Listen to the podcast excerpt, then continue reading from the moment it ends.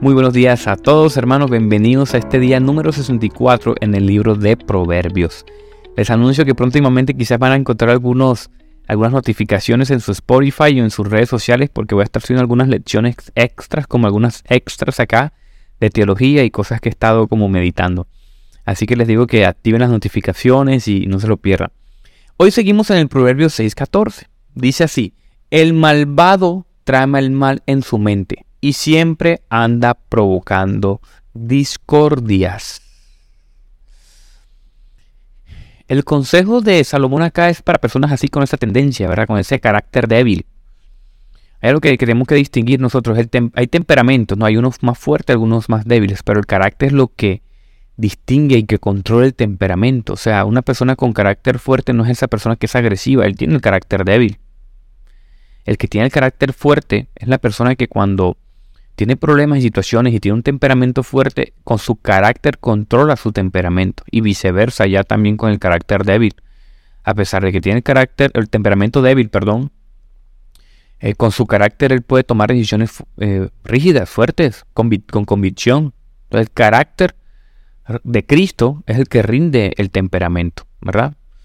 Esto es importante porque, hermanos, yo quiero hacer énfasis en cómo eh, la discordia divide la iglesia, por ejemplo. Hoy quiero hacer énfasis en ello. La palabra es Madian, discordia. Cómo divide la iglesia eh, la hipocresía. Hay personas que tienen esta tendencia a, chismear y luchan con ese pecado. Así como quizás yo, por ejemplo, he dicho recurrentemente que yo lucho con la soberbia. Algunos luchan con la soledad.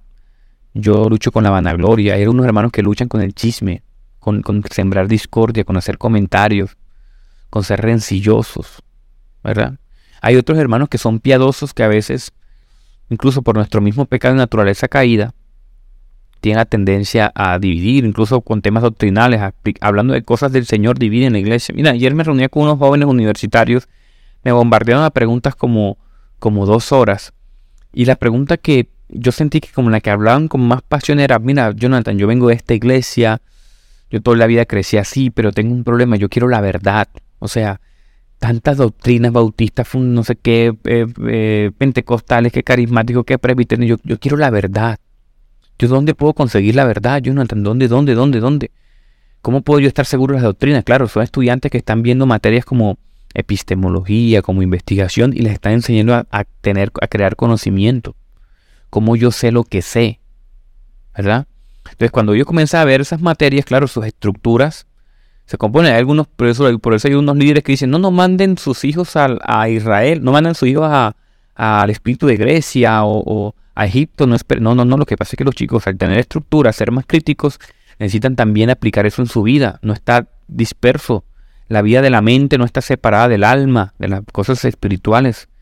Pero esos chicos tienen estructura y necesitamos personas capacitadas que le den respuestas a sus preguntas honestas. ¿Ok? Entonces la pregunta, vuelvo acá, es, ese tema, cómo siembra discordia la teología mal entendida. Entonces, si es que me siento así y peleando con mi líder y peleo con esta gente, pero yo quiero la verdad. Y bueno, la buena noticia es, yo le dije, ¿tienes una buena o una mala noticia? Yo quiero primero la mala. Y yo digo, bueno, la mala es que estamos caídos. Así como dice el proverbio del día, el malvado trama el mal en su mente, tenemos que entender que incluso naciendo de nuevo, conservamos fragmentos de nuestra naturaleza caída. Yo lo he dicho muchas veces acá. Estamos caídos. Por, ende, hacemos teología caídos, una teología imperfecta. hoy vamos a revisar la historia de la iglesia, Gálatas capítulo 2, y se va a dar cuenta de ello. Estamos caídos. La buena noticia es que las verdades fundamentales de la fe cristiana no son muchas. Por eso, mi hermano, uno tiene que ser humilde. Uno tiene que tratar de ver la gracia en el otro, como, como, como le decía ayer. Bien, ¿saben cuáles son las doctrinas fundamentales? Incluso la voy a reducir a tres, como dice Timothy Keller. Una, la Biblia es palabra de Dios. La salvación solamente es por la persona de Jesús y el hombre tiene que nacer de nuevo. En la Trinidad, ¿cierto? Jesús volverá nuevamente. son, son poquitas contadas con los dedos. Pero nosotros armamos unas tormentas de agua porque este ejecutó este plan así, de esta manera, tiene una visión, que tal. ¿Ven? Entonces debe haber una, una unidad en toda esa diversidad. Porque estamos caídos, tenemos que soportarnos los unos a los otros. Hacemos teología caídos y les voy a poner un ejemplo para que usted entienda esto mejor. Pedro y Pablo, para que sea, para que no provoque tanta discordia, sea sencillo, sea humilde. Pedro y Pablo se agarraron, hermanos, en Galatas 2. Imagínense dos apóstoles ahí con los guantes puestos a darse. Básicamente, yo me lo imagino así. Gálatas 2 dice, pero cuando Pedro vino a Antioquía, yo me opuse a él cara a cara, porque era de condenar. Antes de que llegaran unos de parte de Santiago, tenía la costumbre de comer con los gentiles, pero cuando vinieron se retrajo y se separó, porque él les tenía miedo a los del bando de la circuncisión. Los demás judíos también hicieron él, el hipócrita con él de tal manera que hasta Bernabé se desvió con ellos en sus posturas hipócritas. En público, imagínense decirle eso a un apóstol. Qué tremendo, ¿no?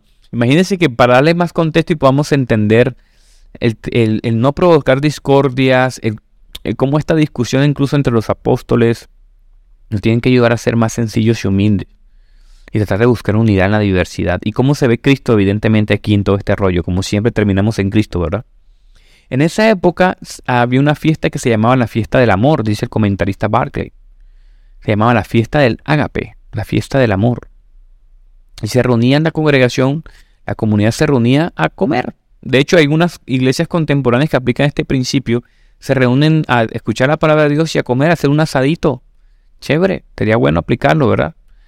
Y incluso para muchos esclavos en esa época, era la mejor comida que se podían comer en la semana, la única comida decente, de hecho. Entonces había una coinonía entre esclavos, entre judíos, entre gentiles, entre todos. Como dice Galatas capítulo luego 3, no hay ni mujer, ni hombre, ni judío, ni gentil, todos hacen parte de la salvación en Cristo Jesús. Qué maravilla, ¿verdad? Todo, usted tuviera bajo todo rosa. Pero ¿qué pasó? que vinieron algunas personas, otra vez con su legalismo, con tratar de que, el otro vea como a Dios como yo lo veo y así agregándole más cosas al, al Evangelio, y se creó un ambiente hipócrita. Y miren que podemos ser de desvíos para la gente. Imagínate tú, ponte en, en el lugar contemporáneo hoy, tú tienes un grupo de amigos, ¿verdad? Entonces tú vas a hacer algún asado. Y tú le dices, y tú le dices, amigo, no, mira, yo me puedo reunir con los que me caen bien, porque estos son como los que es chéveres y los otros no los quiero, los voy a invitar. Amigos, ¿cómo se ve el Evangelio ahí? ¿Cómo se ve? Nosotros muy lastimosamente, como dice un filósofo contemporáneo, somos muy de la estética, de la clase. O sea, no entendemos que el Evangelio es una apertura para todos y que podemos dar buen y mal testimonio también. Se nos olvida esto, hermano, tenemos que recordarlo. Hoy el Señor te está recordando eso, que la misericordia y gracia del Señor no es para unos cuantos, no es para dos o tres gatos o los que te caen bien lo que te hacen ver bien, eso es hipócrita. Eso no es seguir la ley o eso no es seguir ciertas normas conductuales. No, no, no, no, no, no. Eso es hipocresía. Esto va en contra del Evangelio. El Evangelio está abierto para la salvación del hombre. Cuidado con ello. Cuidado con ello, nos dice el Señor de ello. Miren, entonces, eh, termino con estas dos pequeñas historias para que se entienda mejor. Miren, hay un libro que me gusta mucho que recomiendo Gavin Orlund, Escoge tus batallas. En el prólogo aparece el erudito D.A. Carson. Dos titanes ahí hablando. Y él pone dos ejemplos. El libro de Escoge tus batallas habla del traje teológico, de las doctrinas fundamentales. Si alguien le interesa este tema, ahí tienen para leer. Cuenta la historia de que alguien, una persona mayor, se fue a Francia, a una comunidad, vio muchas personas como jubiladas, y sintió compasión por ellas, renunció a su ministerio en Estados Unidos, se fue a evangelizar y a entregar su vida, sus últimos años de su vida, a servir a esa gente allá. A los meses lo echaron para atrás, le dijo, hermano, váyase. y adivinen por qué la discusión. La discusión era porque él fue creado un entorno en donde el alcohol era mal visto, o sea, consumir alcohol era mal visto. Entonces él quería venir a enseñar a los franceses que no podían consumir alcohol. O sea, mira cómo desperdicia la oportunidad y los dones y los talentos, como en una cultura en donde es normal consumir alcohol, vino, simplemente en un almuerzo, en una cena, viene alguien a prohibir el alcohol y eso se convirtió en pie de tropiezo que lo echaron para atrás, perdió la oportunidad de compartir con la comunidad. Es un tema cultural, hermano, es Francia. O sea, y si lo quieres, y, si lo quieres hacer, ora por ellos.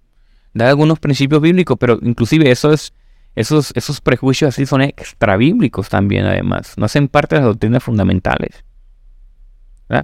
Otro, otro, otro, otro más conservador se fue para un, para un país eslavo y también sintió la misma necesidad. No duró tampoco muchos meses porque resulta que allá los eslavos eran como, tienen unas como piscinas mixtas y cosas así. Entonces él decía que eso no contribuía a la santidad, que cómo se les ocurría eso. No duró mucho cuando los echaron para atrás. ¿Qué tiene que ver eso con el Evangelio, hermano? Nosotros queremos que el otro vea la fe como nosotros. Miren, hay algo que yo he aprendido discipulando amigos y discipulando hermanos. Miren, tú le, das, tú le das a tu hermano las enseñanzas de, la escritura, tú le exhortas la escritura, pero tú tienes que confiar en la obra del Señor. Quitémonos la mochila de Mesías. Quitémonos esa carga. Amemos, que la gente le quede clara que la amamos y que nosotros vivimos lo, mejor posible, porque eso es apuntar a la gente a mí. Esto es peligroso, hermanos. Cuando tú te, las tiras de legalista, te las tiras de moral, te las tiras de, que te las cumples todas, tienes un problema. Que, tienes que soportar la presión de vivir así. Cuando tú caes, estás frito y cuando tú caes, te lleva a toda la gente detrás de ti. Por eso apunta la gente a Cristo y entiende que tú eres débil también. Enséñale eso a tus hermanos. Enséñale con diligencia, pero lo mejor que puedes hacer algunas veces es, ven acá, yo le enseñé a este man, me, toca amarro y orar por él porque esta persona va a ser terca, sí esta actitud evangélica, esta actitud del evangelio, es de las mejores cosas para, para disminuir las discordias en la iglesia. Y también se van a presentar, hermano. O sea, incluso siendo, porque siempre hemos sido así. Galatas capítulo 2, primer siglo. Si revisemos siglo 2, siglo 3, siglo 4, siglo 5, si usted revisa toda la historia de la iglesia, siempre ha sido así porque estamos caídos. Estamos caídos. Estamos llamados a la unidad.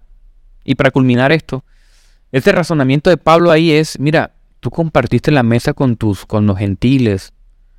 O sea, tú aceptaste el camino, tú aceptaste a ellos como, como cristianos. ¿Cómo puedes volverte atrás? ¿Cómo puedes someter a la gente a leyes para que se, se, circunciden? Eso no tiene sentido. Y está hablando Pablo, una persona que había probado el camino de la ley y quería cumplirla de pie a la letra. Mira, hermano, si nosotros pudiésemos obtener la gracia de Dios o, o la salvación cumpliendo meticulosamente leyes y valores y, cosas morales, entonces ¿para qué murió Cristo en la cruz? Entonces ¿para qué la gracia? ¿Qué es la gracia? ¿Para qué tenía que morir Cristo? Jesucristo ha, ha, hecho por nosotros, consumado está, todo lo que nosotros no podemos nunca ni podremos nunca hacer. Confiemos en ellos. Para eso necesita reflexionar mejor teológicamente, masticar estas verdades de la fe cristiana.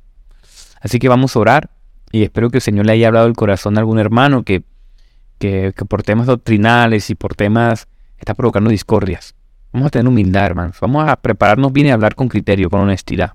No metamos a la gente en sistemas, en los mismos sistemas de nosotros. Entendamos la diversidad de la gracia del Señor revelada en la palabra del Señor. Para eso tenemos que ser muy diligentes, ¿vale? Gracias Dios por tu palabra. Gracias Dios, ayúdanos, danos sabiduría, Señor, como Bien ponías palabras en mi boca, Señor, yo confío en ellos, Señor, danos sabiduría, Padre amado Jesús. Yo te pido de manera especial por mis hermanos que batallen con esto, que batallen con la mentira, con el chisme, con la discordia, Señor, con el pleito, que somos a veces maliciosos, Señor, con nuestras acciones, a veces inconscientemente porque queremos hacer lo bueno, Señor. Lo que menos queremos, Señor, es ser piedra de tropiezo para nuestros hermanos, pero a veces no podemos, Señor. Somos legalistas muchas veces exprimimos el texto, queremos que los otros vivan la vida como nosotros vemos, Señor, y eso es egoísmo. Apuntamos a la gente a nosotros, no a ti. Perdónanos, Dios. Ayúdanos. Sin ti no podemos, Padre. Sin ti nada somos, Dios. Por favor, ayúdanos. Yo te pido de manera especial, Señor, por mis hermanos que tienen preguntas difíciles en este momento, que se encuentran tribulados, que se encuentran quizás, Señor, con algunas, algunos problemas teológicos, que se sienten ansiosos, Señor, por, por estos temas teológicos, Padre amado Jesús, que entiendan que en, Cristo hay libertad. Permítele, Señor, que se asente su teología, Señor. Permítele, Padre amado Jesús, que ellos puedan disfrutar de la libertad cristiana prontamente, Dios. Ayúdanos a entender que tú, Padre, eres la obra. Tú eres en el que se cumple todas las promesas, Dios. Ayúdanos a ver, a verte a ti, Padre amado. Te amamos, Dios. Ponemos este día en tus manos, un domingo para congregarnos. Te pido por mis hermanos en sus iglesias locales. Háblales, Padre amado Jesús. Hazlos efectivos, Señor. Que hoy se va a predicar el Evangelio en todo el mundo, Señor. En muchas iglesias en todo el mundo. Te pido que tu Espíritu Santo haga la obra, Padre. Señor, oramos por esos pastores y por esos líderes de manera especial, Señor, que predicarán el Evangelio. Ayúdalos, Señor, a ser fieles a tu palabra, Padre amado. Ayúdalos, Señor. Úsalos. Úsalos con poder, Señor amado Jesús, con sabiduría e integridad. Te amamos Dios y ponemos este día en tus manos en el nombre de Jesús. Amén y amén. Bendiciones amigos.